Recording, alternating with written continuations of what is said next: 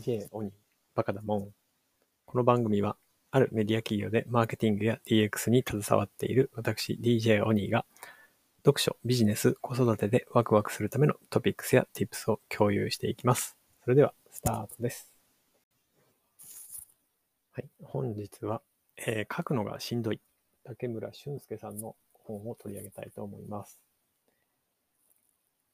はい、2020年8月に発行されています。竹村俊介さんは、株式会社 WARS 代表取締役ということで、え編集エージェンシーみたいなことをやってらっしゃるようです。えー出版社の営業、PR を経て編集者になって、えー独立したということですね。えー最近だと、えー前田裕二さんのメモの魔力のライティングをされたりとか、えー僕らの仮説が世界を作る、佐渡島庸平さんの編集ライティングを担当されたそうです。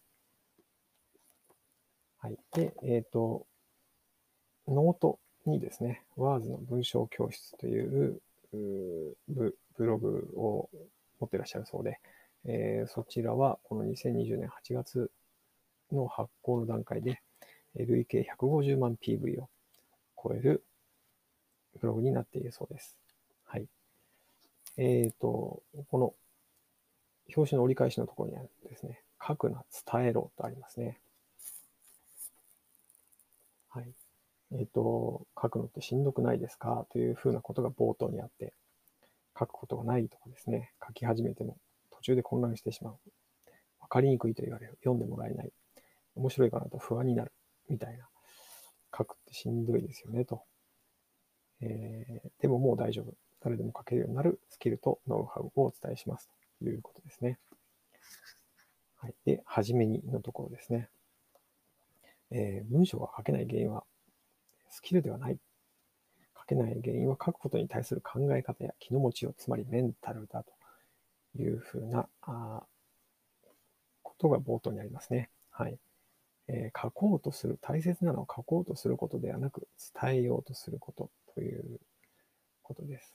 はい。なので、えーゼロから書こうとしてはいけないとかですね。はい。とにかく、う書き殴って、えーそれを修正して文章を仕上げていくと。えーまあ、著者と編集者の一人二役をやればいいですねっていうことですね。はい。章立てで言うと、書くことがなくてしんどい、伝わらなくてしんどい、えー読まれなくてしんどい、つまらなくてしんどい、続かなくてしんどいっていうう5章に分かれているということですね。はい。それを本書を読むと、えー書くことが見つかる。文章が分かりやすくなる。えー読まれなくてしんどいのが多くの人に読まれる。つまらなくてしんどいのは読み手の気持ちを動かせる。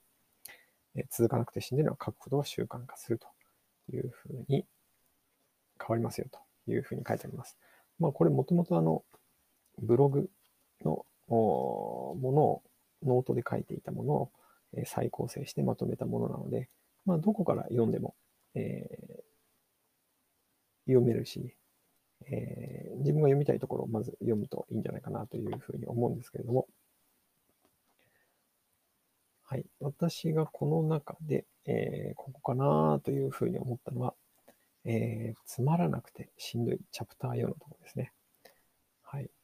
えー情報だけでは価値がないというところで、えーこれは史跡の案内板みたいなものが写真で取り上げられてるんですけども、まあこれって、えーよく読むと面白いけど、書き方は情報の羅列になっちゃってるよね、ということで、えー例えば改行したり、太字したりとかですね、もう少しわかりやすい表現にしていくっていうことが大事だよね、というふうにあります。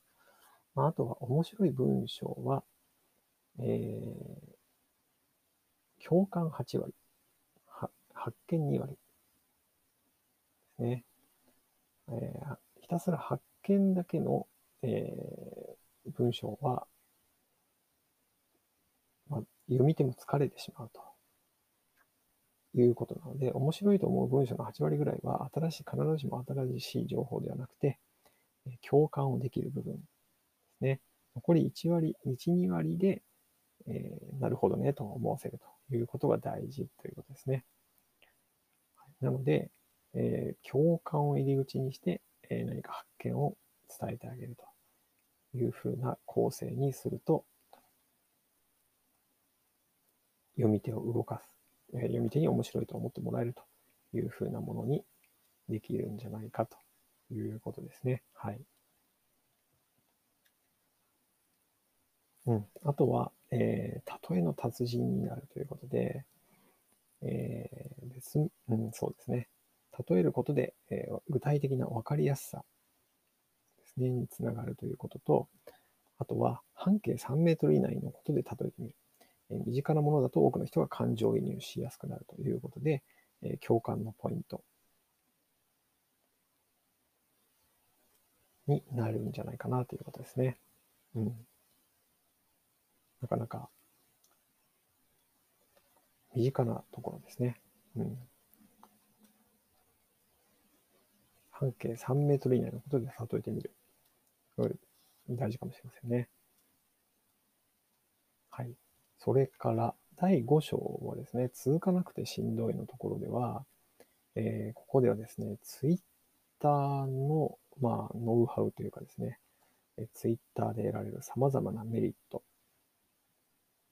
とかですね、えここでは発信する勇気が手に入る、自意識をコントロールできるようになる、マーケティング力が身につく、共感力が身につく、構成力が身につく、コピー力が身につく、え文章のリズム感を鍛えられる、思考力、考察力が身につく、調べる力が身につく、行動力が身につく。すごいですね。ツイッターで得られる様々なメリットということで10個挙げられています。はい。それから、えー、まあ、単なるツイッターをダラダラ発信してもしょうがないしょうがないというか、えー、まあ、フォロワー、そうですね。あのいいメディアにはなり得ないということで、えー、大切な自分なりの目的を持ってビジョンを描いてツイッターをやることですということですね。はい。1000フォロワーと1万フォロワーどちらが偉いということで、必ずしも数が多ければいいということではないときちんと1000人の人に届けられるメディアとして運営することが大事だよね、ということですね。はい、面白い雑誌みたいなアカウントを目指そうということで、えー、5つのポイントが挙げられていて、140文字でコンコンテンツが完結している。1行目で何についての話かがわかる。半径3メートル以内にあるテーマである。人生に取り入れたくなるノウハウである。喜怒哀楽が刺激されるポイントがあるという5つのポイントが書いてありますね。うん。これを全部網羅するのは大変かもしれませんけれども、えー、このポイントをちょっと意識するといいかもしれないですよね。はい。信頼されるプロフィールを作る。信頼性を入れる。で、コンテンツ。専門性を入れるとかですね。あと、愛嬌もワンポイントとして入れるということですね。はい。そうですね。あとは、えー、最後の方ですね。チャプター6は、書けば人生が変わるということがありますけれども、え、ここでは、どんどん書いてギブし続けようということですね。うん。やはりこれも書くだけじゃなくて、伝えることを考えて、情報発信をすることで、えー、誰かの役に立つというふうなことにつなげていくといいんじゃないかなということでした。はい。えー、今日は竹村俊介さんの書くのがしんどいを取り上げてみました。えー、自分なりのポイント3つ、えー、伝えることを意識する。それから共感のポイント、考えるですね。あとは半径3メートル以内を意識するですね。はい、ということかなと思いました。え書くというよりも、伝える。伝えるっていうことを意識すると、じゃあ誰にとか、何をっていうのをもうちょっと具体的に言い考えるかなっていうふうに思うのと、やはり共感のポイントをベースにすることで、えー、伝わりやすさっていうのが出るのかなということと、まあ、そのためにも、えー、半径3メートル以内の、まあ、トピックスだったりテーマだったりっていうのを一つきっかけにするというのが大切なのかなというふうに思いました。はい。いかがでしたでしょうか？最後までお聴きいただきありがとうございました。今日もワクワクする一日をお過ごしください。DJ お兄でした。See ya!